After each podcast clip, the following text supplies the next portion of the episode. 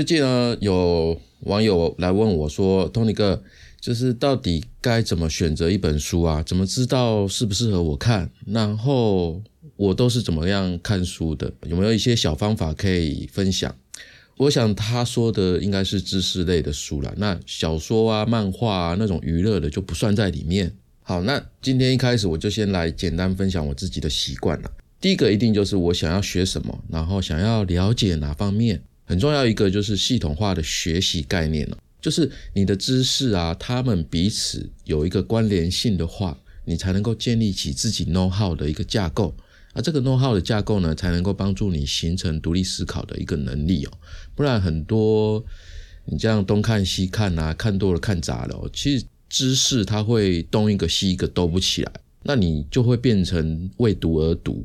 你就好像每个月会像是赶报告一样的哦，你看了好几本，可是看完之后隔了一阵子，可能隔了两个星期啊，然后再问你，你会讲不出来你到底看了什么哦，很可能会这个样子。然后再来有一个很重要的就是，不要只看跟自己大部分都会跟工作有关的书嘛，比如说你是做行销的，那你就只看行销学或者是行销工具。或者是一些行销大师啊，一些泛自传的书。那我跟你讲，这些很厉害，在业界鼎鼎有名的人，其实他们不会去看什么工具书，或者呃同业别人出的书哦，就是他们大多是看一些像是人文啊、历史啊、科学哲学啊，可能甚至散文诗词啊、心理学相关的各种领域的书。为什么呢？因为这些都跟人的内心。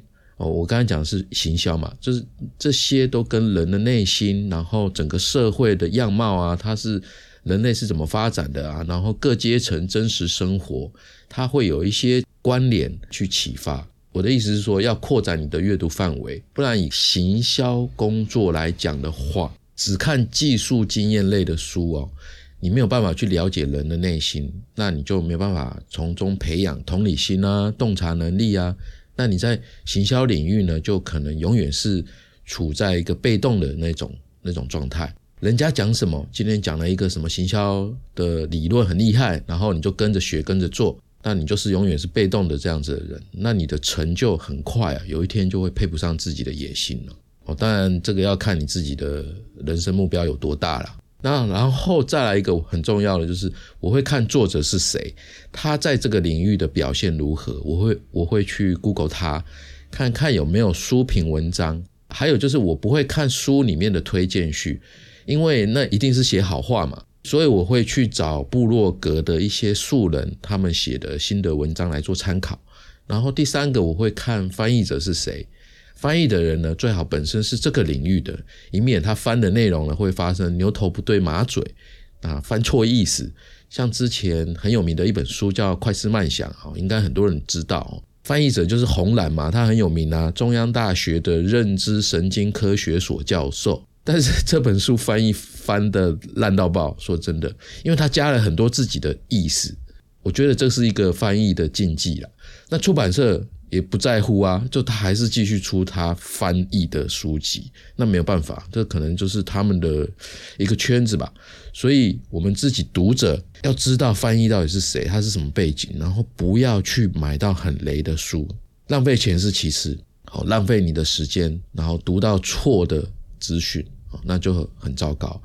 那在呃，我怎么看书的？基本上呢，我看书是会会画线。会划线，然后写一些注记哦，自己读过的一些解释或者一些想法心得会写在旁边，这样子写在空白处。但是，一本书呢，我通常会跳着看，一开始会先看整本书的大纲，然后看其中哪一个章节先吸引我的，然后我就会先看那个章节。那这个章节可能读一读会遇到一个状况，就是需要前文来解释，那我就会翻到前面去看，看懂了，然后再跳回来继续看。那大概是这个样子。那通常一本书我不会全部看完，因为很多书的内容啊，它多多少少会有一些闲聊的部分哦。那这个应该是编辑的套路吧，也没有什么好不好。呃，只是我通常不会把这本书看完啊。那我就是只是把那个我觉得是重点的，差不多了解完，然后就就放在旁边了这样子。那除非是那种经典书籍，所谓经典书籍呢，就是那种呃基础原理知识，可能过了十年啊、二十年都不会淘汰的 know how。那这种呢，我就会定期的一读再读，因为经过时间嘛，你可能经验啊各方面的都不一样了，然后你再去读这一本书的话，一定就会有新的心得。那像这种经典书籍呢，我就是会一直看，一直翻。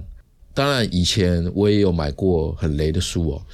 那那是嗯，我发现一个现象，就是大家可以自己去观察，就是比如说你是做行销的，对不对？那你你一定 F B 会加很多行销社群嘛？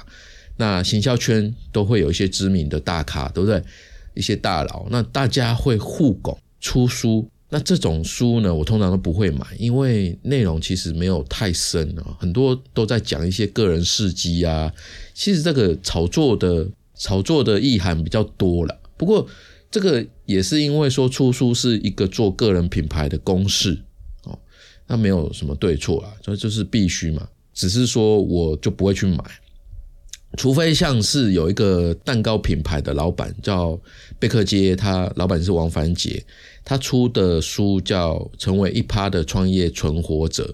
那这本书呢，我就会看，这种我会看，因为他讲的就是实战经验啊，做生意怎么生存啊，有一些有一些事情你可以要避开不应该做的啊，他就会提醒你。他讲的大部分就是时代在怎么变化，他这个 know how 都很适用的一个书籍啊，那这种就很值得看。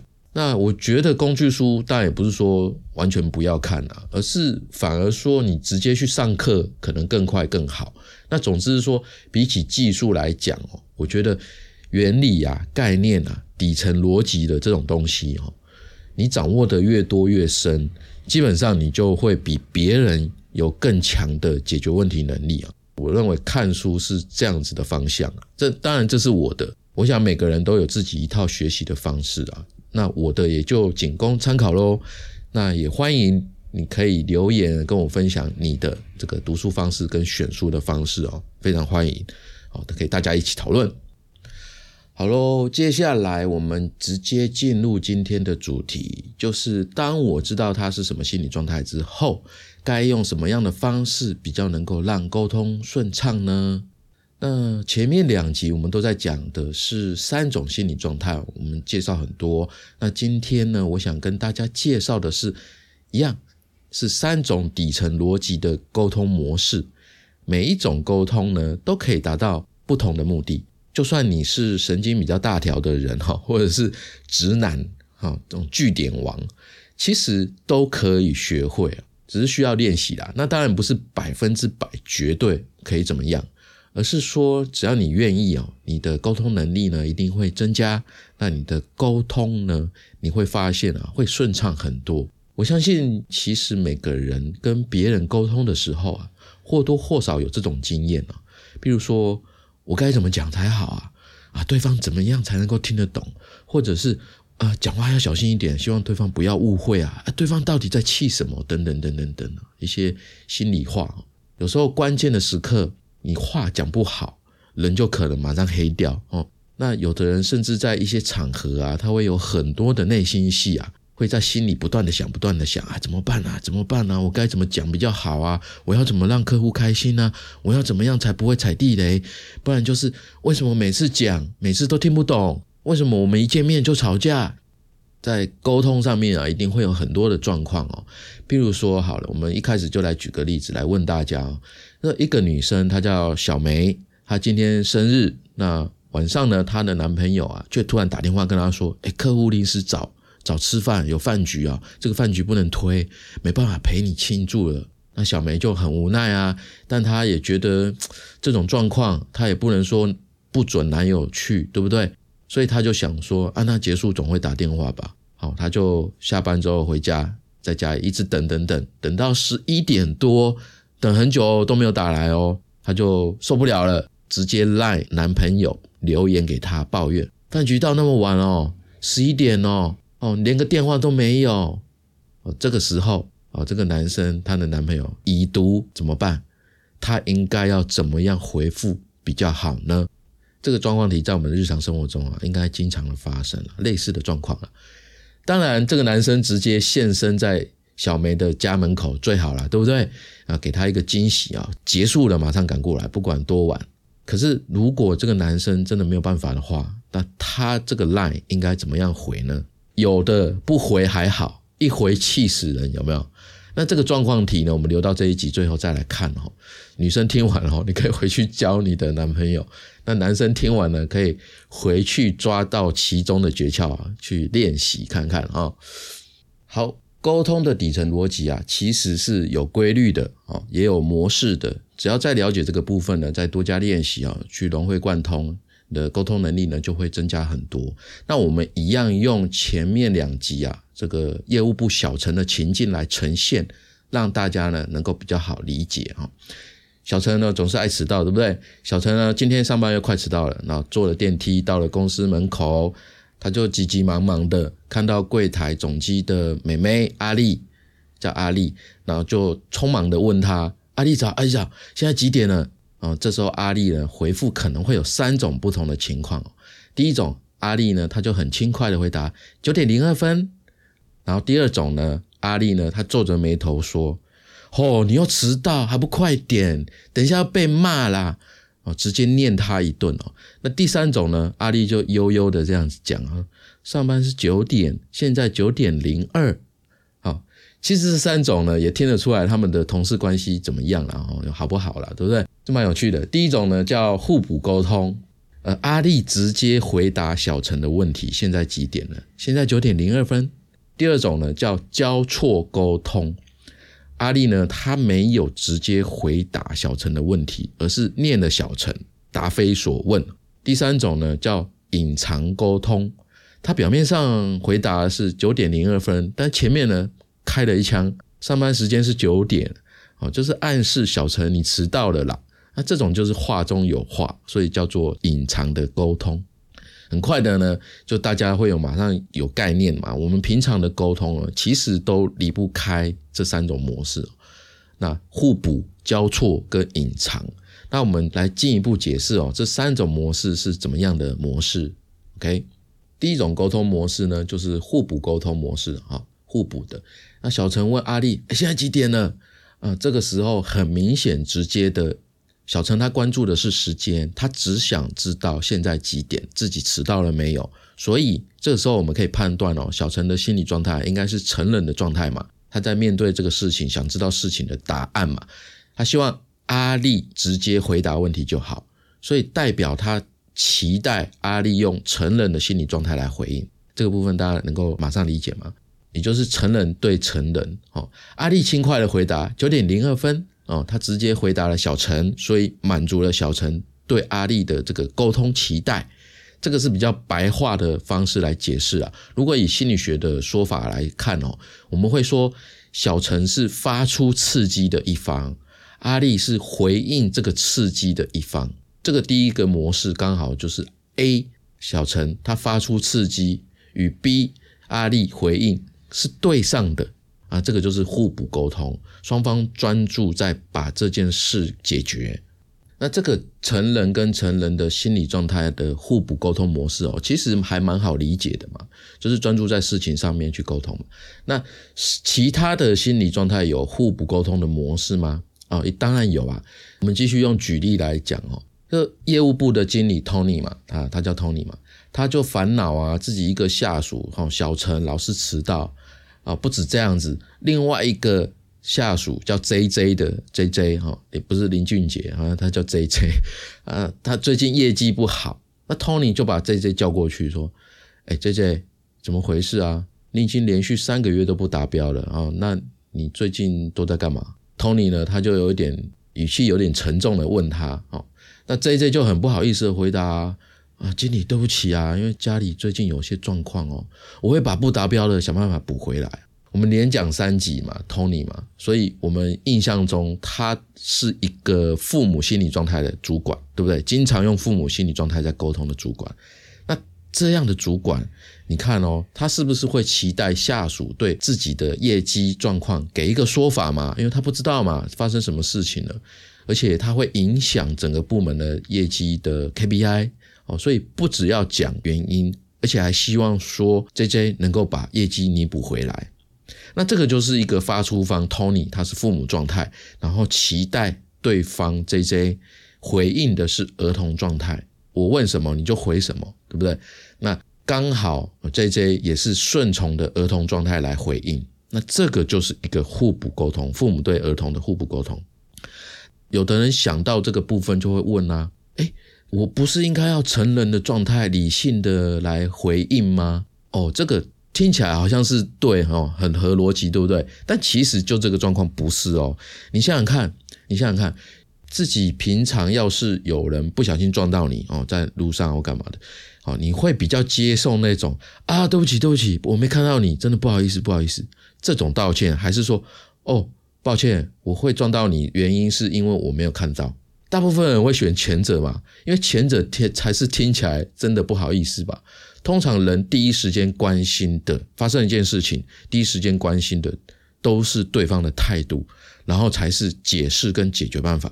也就是说，撞到别人的人，这个人第一时间有没有表现出自己犯错了，然后对自己的行为感到抱歉的表现出来的这个样子，比起有礼貌、有条有理的解释还要重要，你知道吗？你可以理解这个部分吗？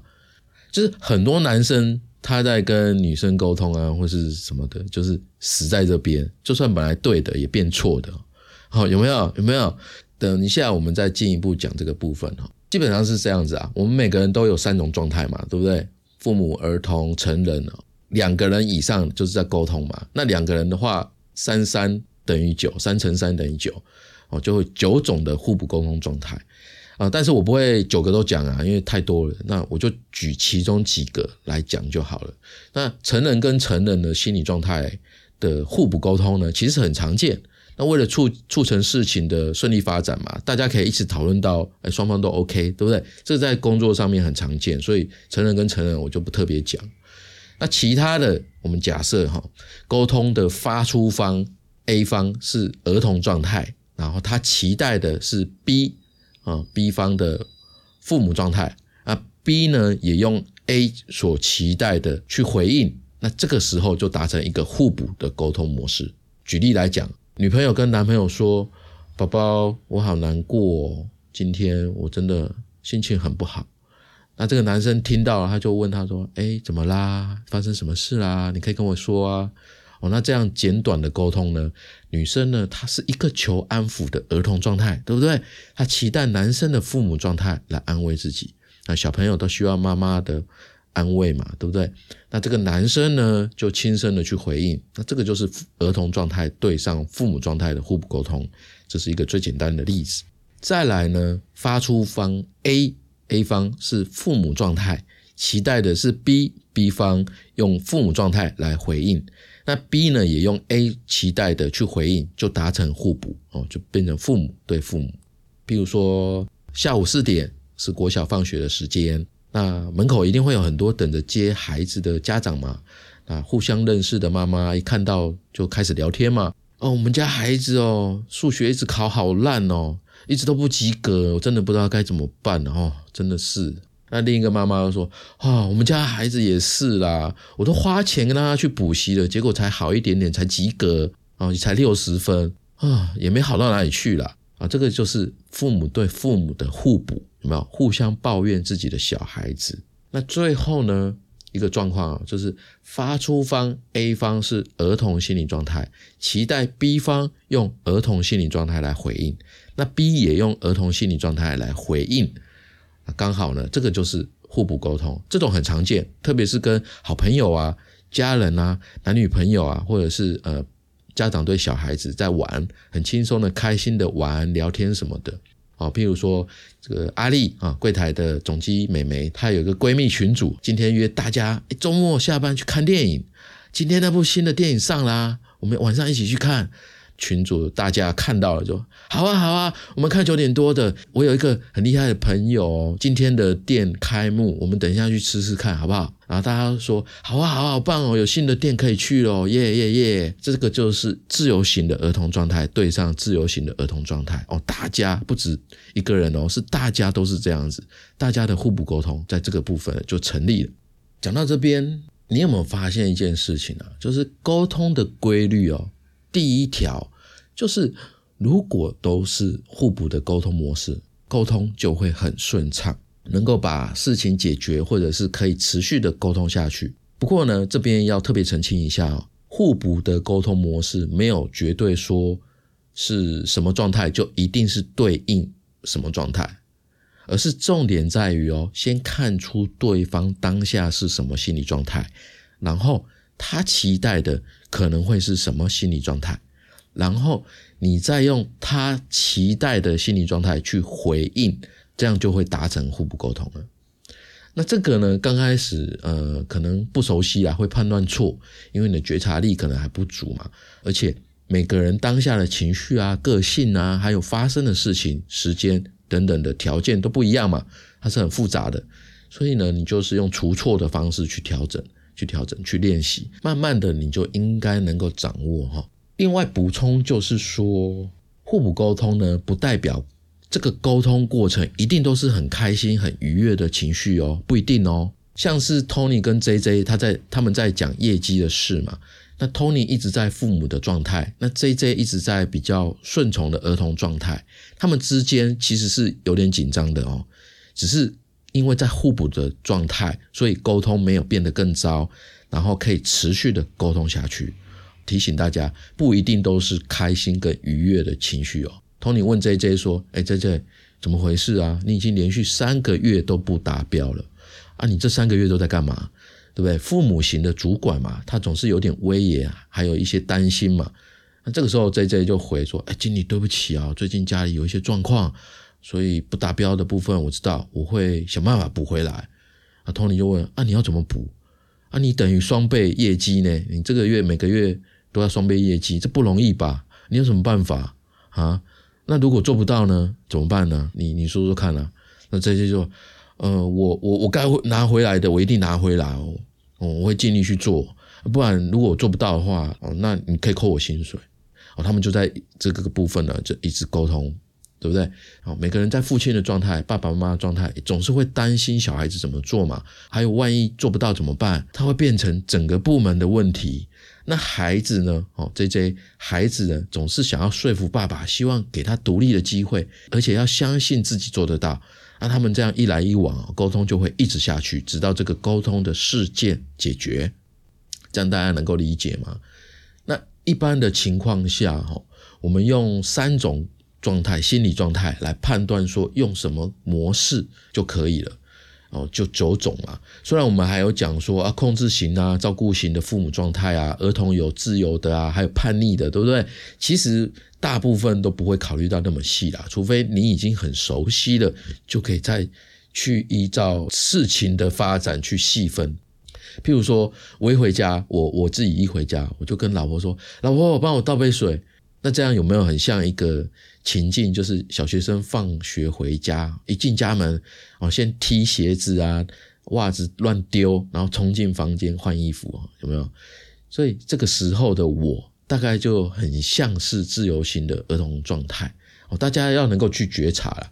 这我发出的沟通需求听起来是不是希望说我老婆赶快来照顾我，满足我的需要喝水的需求？所以我想要的就是照顾型的父母状态嘛。那我老婆说好，我给你倒杯水，或者他就只是默默的倒了一杯水放在桌上。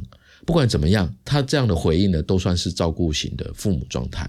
那这样的话，是不是马上在几秒钟就完成了一次互补沟通呢？对不对？再讲一次，就是重点呢，先看出对方当下是什么样的心理状态，然后他期待的可能会是什么心理状态，然后再用对方期待的心理状态去回应，这个就是互补沟通模式。讲到这边啊，不知道大家可不可以理解呢？如果有不理解的，我欢迎大家随时留言，或者是你可以私讯给我。OK，那第二种我们要讲有三种，第二种是交错沟通，这个的一般的理解就是答非所问，鸡同鸭讲。哦，像小陈遇到阿丽，阿丽就皱着眉头说：“哦，你要迟到还不快点，等下要被骂。”哦，直接念一顿哦，这就是当回应哦。不是发出方所期待的那种心理状态，就会形成交错沟通。比如说，同样的业务部哦，业务部的王牌业务小季他看到 J J 被 Tony 叫去办公室嘛，他想说，想也知道应该是讲业绩不达标的事嘛。那这个个性比较热血的小季就想说，自己 team 的对不对？应该要帮忙一下啊，所以他就私下去找 J J 说，想要帮他这样子。那小七就问 J J，哎，J J 被 Tony 骂了吼，我看你这几个月业绩啊，这个状况应该有点紧张。我想说，看看需不需要我帮忙。假设这时候 J J 不屑的回说。你想干嘛？你已经业绩第一名了还不够啊！现在你想抢我的业绩哦？哦吼！这个时候 J J 的反应一定会让小季觉得错愕吗？他心里一定会想：好心被雷亲，有你这样讲话的吗？太像小孩子了吧？人家想要帮你诶哦，这个就是热脸贴冷屁股。我们不管小季这样的说法好不好，适不适合啦，那这个就叫做交错沟通，因为这个沟通就断掉了，没啦，对不对？小季发出的沟通状态啊，是成人的状态。成人状态呢，他期待 J J 呢能够用成人状态来回应哦。那结果 J J 却从儿童状态吐他，这个就是发出方的心理状态得不到他期待的状态。那这样两个人的沟通就是交错沟通，答非所问，鸡同鸭讲，最后沟通失败。那刚刚我们前面有讲说，主管 Tony 跟 J J 嘛，他是父母状态对儿童状态。然后我们有讲说，为什么 J J 不应该是成人状态来回应哦？你看哦，Tony 问他说：“哎，J J 怎么回事？你已经连续三个月都不达标了啊？你都在干嘛？啊，这个是父母型的。那原本 J J 我们前面举的例子，他是用顺从的儿童型嘛？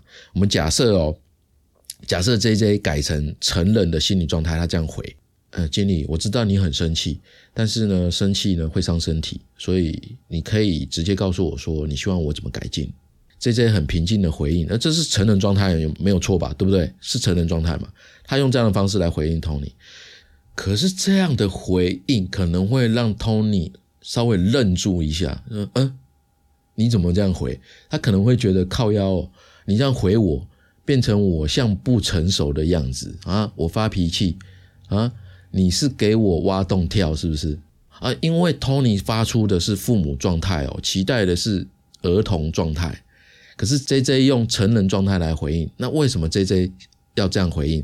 可能他以为好好的讲就叫好好的沟通，两个是等画上等号的，所以 J J 自己以为 Tony 期待的是成人心理状态，这就造成了一个交错沟通，结果让自己在 Tony 的眼中变成说话白目的属下，有没有可能？非常有可能。那你讲到这边，有没有发现哦？沟通失败通常就在这边，我们搞不清楚对方真正的期待、心理的状态到底是什么，我们搞不清楚。一般人没有这方面的学习，所以他就很容易自以为用逻辑的成人状态，好好讲、好好沟通、冷静的沟通就可以解决了。其实这是错误的认知，特别是男生，男生重逻辑嘛，特别在亲密关系当中，经常发生这种致命的错误。交错沟通就是答非所问，不管你原本的沟通情绪是什么，都被另外一方打断。这个就是沟通的第二个规律。当一个沟通是交错沟通的时候，沟通就没办法继续下去，除非双方都改变沟通的模式。或者是其中一方改变了自己的心理状态，回到互补沟通上面，你的沟通才能够继续下去。Tony 他是发出方嘛，他发出了父母的状态、心理状态，他想要为业绩不达标的这件事情问 JJ，JJ 却用承认的状态回应他。我知道你很生气，但生气伤身体，请你告诉我，你希望我怎么改进？如果 Tony 今天是一个很大气的个性。他就会自己调整到成人状态去回应 J J，他会说：“我觉得你可以在这个方面去提升业绩，你可以在那个在那个巴拉巴拉巴拉巴拉哈，很冷静的回应他。这个时候是不是一方改变了自己的心理状态，他们就可以变成成人对成人的心理状态，然后去形成互补沟通，让对话进行下去，对不对？可是如果 Tony 不是这样的个性，他还是父母状态。”他可能情绪就会来啦，他就会火大啊！你这是什么态度？现在在讲你业绩做不到，你到教训起我来了，说我在发脾气啊！这个时候的 Tony 其实心里还是期待 JJ 的儿童状态来回应。如果 JJ 意识到自己讲话白目的话，哦，他就会马上调整到儿童状态啊，没有啦，不是这个意思，对不起，对不起，我错了哦，我会把业绩补回来。这个时候，他就回到了儿童的这种比较顺从的状态，去达成父母对儿童的互补沟通。所以听到这边，大家有没有理解这个规律？大家有没有恍然大悟？哦，原来沟通是这个样子哦。没错，我跟你讲，人际关系为什么我一直在说你要什么，我要什么，互相满足。这个互相满足从来都不是我觉得你应该要什么，所以我给你什么。那我今天讲到这边，用逻辑整个分析出来给大家。如果你还有不了解的部分呢，欢迎在 Podcast 底下留言询问，或者是私讯我都可以。我跟你讲，理解这个原理啊，比外面上什么技巧都还重要。因为你技巧，每个人的个性、人是、实地物完全不同。你可以用同样一个技巧打天下吗？不可能。你可能有一天会突然踩到地雷，然后你不知道发生什么事情，你还会觉得，哎，不，我不是用这个方法在沟通吗？为什么没用？好，所以。原理知识底层逻辑啊，才是最重要的。然后你再去用所谓的一些技术啊、技巧啊、套路，这个时候你才能够灵活发挥啊，自由变换。希望大家可以理解这个部分。好，最后一个沟通模式——隐藏沟通，这个就是潜台词啊啊！小陈问阿丽现在几点？阿丽呢悠悠的讲，上班是九点，现在是九点零二。那小陈听了，你会觉得啊，你在亏我是不是？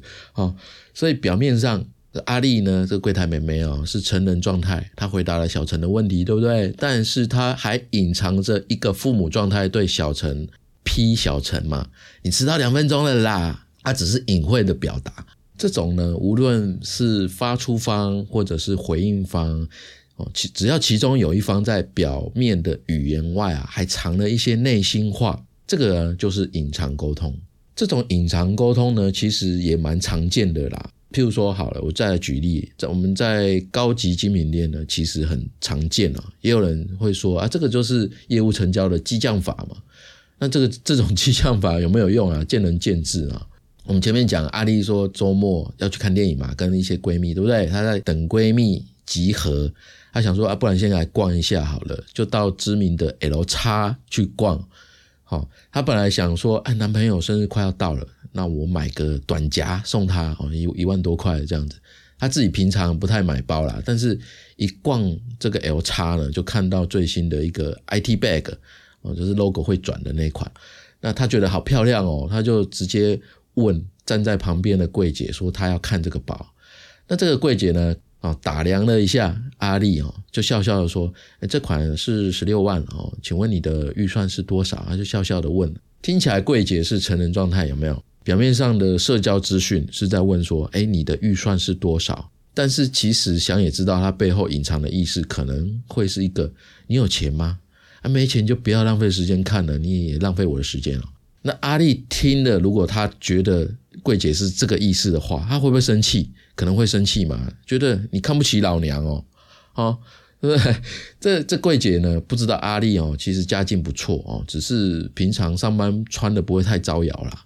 本来就只是等人嘛，等闺蜜来，那顺便买个皮夹要送给男朋友当生日礼物。可是为了这口气，这个包直接刷卡带走哦。假设是这样，那柜姐是不是真的就笑嘻嘻啊？今天业绩又赚了十六万？不过也有可能啦。搞不好阿丽连皮夹哦都不买了，因为她觉得被羞辱嘛。那到这边我们要讲的是沟通的第三个规律：当发生隐藏沟通的时候，这个沟通的结果往往是根据当下的心理感受、心理层面来决定的，而不是表面的话来决定的哦。哦，举例来解释一下这个状态。比如说，这个柜姐隐藏的资讯就是笑阿丽买不起嘛，不要浪费时间，这刺激到了阿丽，结果阿丽就刷下去了。她其实是有能力的，预算本来一万多，现在变成十六万多，哇，是不是多了，超出预算了？哦，那这个第三个规律呢？好，有两个部分要补充，这个状况题来补充。第一个是说，有些人神经比较大条啊，就是你隐藏的话，话中有话，他会听不出来啊。特别是有的女生在亲密关系当中，常常不会直接说，她会用暗示的，然后期待男生很聪明，能够听懂。不过通常都是气得半死啊。所以跟神经大条的人相处，你绝对不能用暗示的，最后吃亏的是你自己。你就需要把话说得明明白白，才能够让沟通顺畅。这是第一个。第二个就是，我们就算听出来了隐藏的意思，发生了隐藏沟通的时候，我们听出来了，你一样可以照自己的想法跟心情去选择怎么回应，也就是不要理会。阿丽如果她听得懂柜姐的话，她一样可以不要被影响嘛。她可以说：“哦，好吧，我今天只是要带个短夹，那谢谢喽。”然后转头去找别的柜姐来拿短夹。那这样阿丽是不是就可以礼貌的吐回去，又不用因为被看不起，然后多花那么多钱买？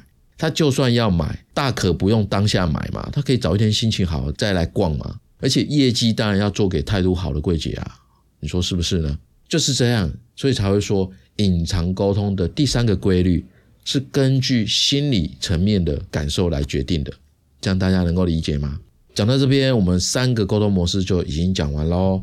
OK，那这三种沟通模式，我会建议哦，大家来文字版用看的，再来看一看，然后思考一下，去揣摩一下这些情境状况，就是你有代入感，你就比较能够同理。沟通模式跟沟通状态、心理状态到底是什么，就能够加深你的印象。好，最后啊，我们回到一开始的问题哈，小梅的男朋友赖已读，怎么回小梅？因为小梅今天生日嘛，晚上她男朋友就是客户临时找，没办法陪她嘛，那小梅就很无奈啊。可是，一直等到十一点，男朋友都没打来，她就抱怨说，饭局到那么晚了，连电话都没有。哦，这个状况大概是这样子。这个时候，男生已读讯息，他应该怎么回复比较好？很多男生死在这边哦，你知道吗？今天我们就讲完三种沟通模式跟三种沟通规律，我们就用这个状况题来讲一下男生到底是怎么死的了。好，我们从隐藏的隐藏的沟通模式反着讲回去好了，因为男生可能去选择不同的回应嘛，对不对？第一种，假设男生选择隐藏沟通模式。他可能会回，对啊，就晚上都在陪客户啊。诶，这个时候男生表面上是成人状态哦，可是他的内心应该是儿童状态哦。他应该是这样想的：你明知道我在陪客户啊，就还没结束啊，所以还没结束我就没打嘛，你还问哦？女生看到会不会这样解读？会哦，会生气嘛？那表面上你好像直接回答问题，可是实际上男生是处于儿童状态嘛，觉得自己啊就很委屈啊。哦，你还还打来抱怨啊？我就没空没。可是这样子怎么办？怎么安抚小梅？没有办法嘛。所以小梅搞不好会生气啊。哦，最后大吵，可能就分了。生日变忌日，有没有？表面上小梅是抱怨都没打电话的儿童状态，但其实背后隐藏的是她需要被重视，因为这个是个特别的日子嘛。女生都这样嘛，她需要被重视、被安抚。因为再怎么样，一年一次的生日啊。结果只有小梅一个人，对不对？其实小梅的真正内心状态是需要被重视、被安抚，所以男生也可以用照顾型的父母状态去安抚小梅隐藏的需求，说：“宝宝，你是不是很难过？别生气了，我我再晚一定去找你，好不好？如果十一点半还不散，我就跟客户讲我要去找你，因为你生日哦。”像这样回答是针对小梅的隐藏资讯哦，做出回应。直接去满足，想办法满足小梅的真正需求，那这样子他们的关系哦，被修补好的机会是不是就比较高了？哦，当然这个不是绝对啦，因为个性的影响嘛。哦，好，第二种哦，假设男生选择交错沟通，假设男生跟客户应酬到已经很晚了哦，将近十一点，很晚很累了，结果看到小梅的留言。可能有的男生他的脾气比较大，比较冲嘛，他就会用控制型的父母状态来回。我不用工作哦，惊叹号！我忙到这么晚也很累啊，惊叹号！能不能体谅一次？惊叹号！不要公主病啊，惊叹号！阿你阿伟有没有惊叹号一堆啦？但是小梅一定很受伤啊，一定很错愕，她不一定会大吵，她可能就删掉封锁，可能后续就没了。他们的关系就切了，一堆惊叹号嘛，谁受得了？是我生日诶，我知道你忙啊，但是一通电话也没有，你为什么要这样子还发脾气？那也可能男生选择顺从的儿童状态来回应，不好意思啦，如果把客户得罪了啊，我就完了啊，我也没办法啊，拜托你，我错了好吗？不要生气啦。哦，用这样好像女生在逼他，其实女生听了也会不舒服，也会不满意。那另外一种，男生用自由型的儿童状态来回应，等一下我下去找你，今天晚上不要睡觉了，嘿嘿嘿。他这样回，那这样 那这样回应，可能有的女生会喜欢嘛？哦，因为等一下男生要来，嘿嘿嘿，有没有？哦，不过 不不过，即使这样哈，男生都没有真正去面对小梅内心真正的需要，就是这一半一半来不一定啊。哦，那这是交错沟通，不是用他期待的来回应。那第三种选择互补沟通，这个男生最多会用这样子。的回应方式哦，因为男生就是觉得我要成熟稳重的哦，讲逻辑啊、前因后果啊，有没有？他就是会直觉用成人状态来回应嘛，所以这样的男生就只会从看到小梅烂上面的打的文字去回应，去解释为什么不来陪他啊，解释一堆啊，所以这样很多男生哦，就是前仆后继的死在沙滩上，还不知道怎么死的。啊，他就会这样回：今天真的走不开，我跟你道歉，因为这个客户很重要，我为了这次准备了，不不不不不，老板说这样这样那样那样，我一定不能离开，所以我希望你可以理解。哦，他以为口气平稳、平静的就事论事，很成熟，对不对？好好的讲嘛。哦，期待女生反过来体谅自己。哎，有的女生听到会炸掉吧？好，我来分析给你听。因为一方面直觉是客户比我重要，虽然女生自己知道，当然哦，她要生活下去要赚钱嘛，客户也很重要啊。但是你这个时候讲出来，时机就不对哦，有没有？第二方面呢是满篇男生都在讲自己怎么样，自己怎么样。那我嘞，我呢，女生呢，反过来还要体谅你。那第三个，对方听不懂女生的需求。女生就是需要被安抚嘛，所以你没有就她安抚的需求去回应，她会觉得女生会觉得自己根本没有被安抚到，然后自己一个人默默的整个晚上就毁了，有没有？然后第四个，男生这样回应会让女生自己觉得自己才是那个无理取闹的人，所以我在讲什么都会变成无理取闹。那哑巴吃黄连呐，哦，这样还不炸吗？有的女生。就会啪啪啪想到这些，然后就整个炸掉了，你知道吗？男生就会实在不懂这个沟通模式，然后还以为自己成熟。自己逻辑满分，可能他一辈子都会不了解为什么为什么要死啊！这种人哈，我跟你讲啊，在 FB 的直男行为研究社这个粉丝团，有一大堆血淋淋的真实惨案可以看哦，非常非常的精彩。我都觉得，怎么这个时代了，还还有人是这样子的沟通，这样子的逻辑啊？好，大家有空可以去看一下那个直男行为研究社，蛮红的，最近了。好，讲完了。好，呃，我不知道你听到这边了解多少啦。那我们前面有讲啊，之前说在沟通中先重观察，对不对？我们可以根据自己的需求，还有沟通的目的，结合沟通的规律，灵活的调用自己的心理状态嘛，然后选择不同的沟通模式，去获得不同的沟通效果，实现不同的沟通结果。就是为什么我们要注意规律哈，注意啊沟通的模式啊，沟通的心理状态。我们做了这整个三集啊来解释。OK，那今天呢是这一集了。如果你觉得讲的还是听不懂，我会建议你去买一本书，叫做《蛤蟆先生去看心理师》。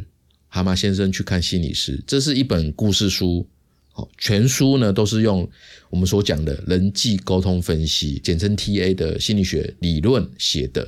那这本书的内容很基本，很基本，比今天我们呃我们这三集讲的都还要很基本。然后你看完了那本书，你再回来看我的文字版，应该就会很清楚那这本书的大讲一下大概好了，就是他在讲男主角蛤蟆先生啊，因为得了忧郁忧郁症嘛，所以他就独居。那他的好朋友河鼠啊、鼹鼠啊。担忧他可能会做傻事嘛，所以就一直怂恿他去找智商心理师苍鹭哦，一只鸟苍鹭那这个心理师苍鹭呢，他就用人际沟通分析哦，这个 TA 去协助蛤蟆先生去面对内在小孩还有成人成人状态，那学会分析自己的感觉，然后发展自己的情绪智商。那后来呢，就一连串一连串的这个智商过程嘛，那蛤蟆先生最后恢复了以前的这种开朗，然后展开了全新的人生旅程。所以哦，人际沟通分析啊，并不是只是分析跟别人的沟通怎么样？透过分析，最后你也会学会了了解自己，然后发展自己的生命。我觉得这个才是最重要的。希望大家能够体会今天的重点。那么听完呢，请记得帮我在 Apple Podcast 或 Spotify 留五颗星，还有文字的评价。也欢迎赞助我五十元一杯下午茶。你的任何一种支持都是我持续创作的动力。如果你的工作、职涯、人生方向有什么地方需要解惑，欢迎跟我预约。在好好听你说的官网右下角有一个聊天功能，随时都可以找到我。下一集我们来讲心理状态跟性格的关系。因为我之前有讲嘛，心理状态可以调整性格，性格决定你的命运。我会从实用的角度哦，跟大家分享说，你怎么用自我心理状态来了解自己跟别人的性格是怎么样的，甚至调整自己的性格。我们今天就到这边，下周同一时间晚上七点不要错过喽！再见，拜拜。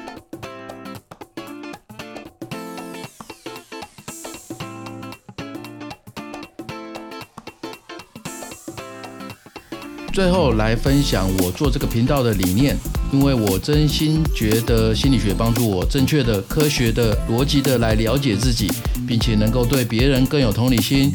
而且学习心理学可以让你在这个人云亦云的时代中不会随波逐流，反而能够在不确定性的时代活得更好。心理学涉及很多个人内心、生活及工作上的层面，它涵盖很广，也很专业，一般人不容易入门。所以我化输入为输出，用声音当做学习笔记的概念，创办了好好听你说。欢迎你加入我们的学习行列，希望小伙伴们透过每一集的主题，跟我一起走进心理学的世界，成为更好的自己。如果我能做到，我相信正在听的你一定也能做到，因为你就是你自己的主宰。如果你有什么问题，欢迎私讯我。如果你认同我的理念，我需要你留下你真实的评价。你的支持是我做节目的动力，好吗？同时，我也想跟你说，你可以把很有感觉的一集分享给你最在意的人。你的小小举动就有机会让你周遭的人变得更好。你现在收听的是好好听你说，我们下周三晚上七点再见。